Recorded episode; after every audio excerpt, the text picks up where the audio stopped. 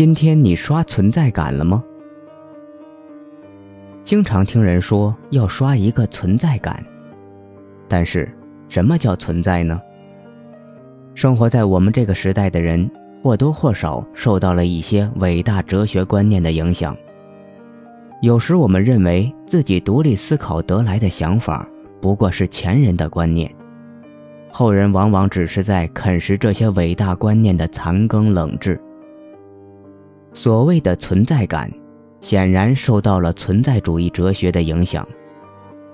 无论你是否听过存在主义，其实你都已经在受这种观念的影响。但是，很少有人愿意去考察什么才是真正意义上的存在主义。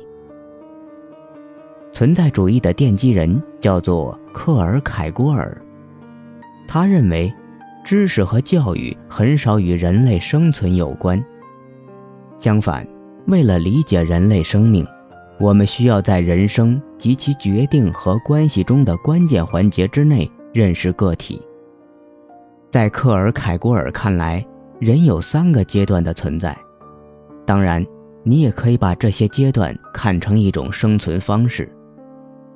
第一个阶段叫做审美阶段，在这种阶段，人沉迷于短暂和当下的事物。感官的需要、欲望和冲动，成为人唯一的向导。当然，这种感官上的享受不一定是粗俗的，它也可能表现为对艺术、学术、文学、哲学和宗教的热爱。但是，他们的共同点在于，审美的个体并不在真正意义上做出选择，或者更准确地说。即使你做出了选择，这种选择也不属于生存选择，因为你所考虑的唯一问题是，这种选择能否实现你特定的感觉欲望。这种选择完全是当下的，在这种意义上，你其实没有进行真正的选择，你只是在选择中迷失了自己。比如，有人会问。我应该换一个工作吗？我应该出国深造吗？我应该买房吗？当你做出这种选择的时候，你的选择并不属于克尔凯郭尔所谓的生存选择。所以，无论你做还是不做，你最终都会表示后悔。在审美阶段，人的存在只追求相对的目的。并不关注人们对于绝对的需要。在克尔凯郭尔看来，因为当下的力量不能承担我们渴望永恒的重负，所以厌倦是不可避免的。这种厌倦类似于昆德拉的经典书名《不能承受的生命之轻》。审美阶段的厌倦，导致人深深的绝望。让我们不断更换各种时常翻新的当下选择，喜新厌旧是一种人生常态。我们要么在寻求拯救中找到各种尝新的当下，要么放弃当下，在其他地方寻找拯救。如果跳出了审美阶段，那么人就进入了第二个阶段。这个阶段也就是伦理阶段，在这个阶段中，我们开始认为其他人是有价值的，我们尊重他们的权利，并由此承认他们的价值。由于伦理本身是不变的，因此它适用于每一个人。与审美阶段不同，伦理阶段可以让人找到一定的意义，因为在审美阶段。选择没有被赋予意义，所以无所谓正确和错误。如找一个年薪十万的工作和年薪百万的工作，这与对错有何干呢？只有当一个人放弃感官欲望，关注普遍尺度，才可能出现伦理生活。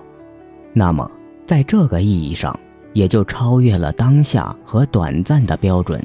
而获得了一种承认，在这种承认中，你会觉得自己获得了一种更高意义上的存在。这其实就是康德所说的：道德不是教导我们怎样才能幸福，是教导我们怎样才能配得上我们的幸福。但是，这样一种新的存在也会让人有一种深深的焦灼感。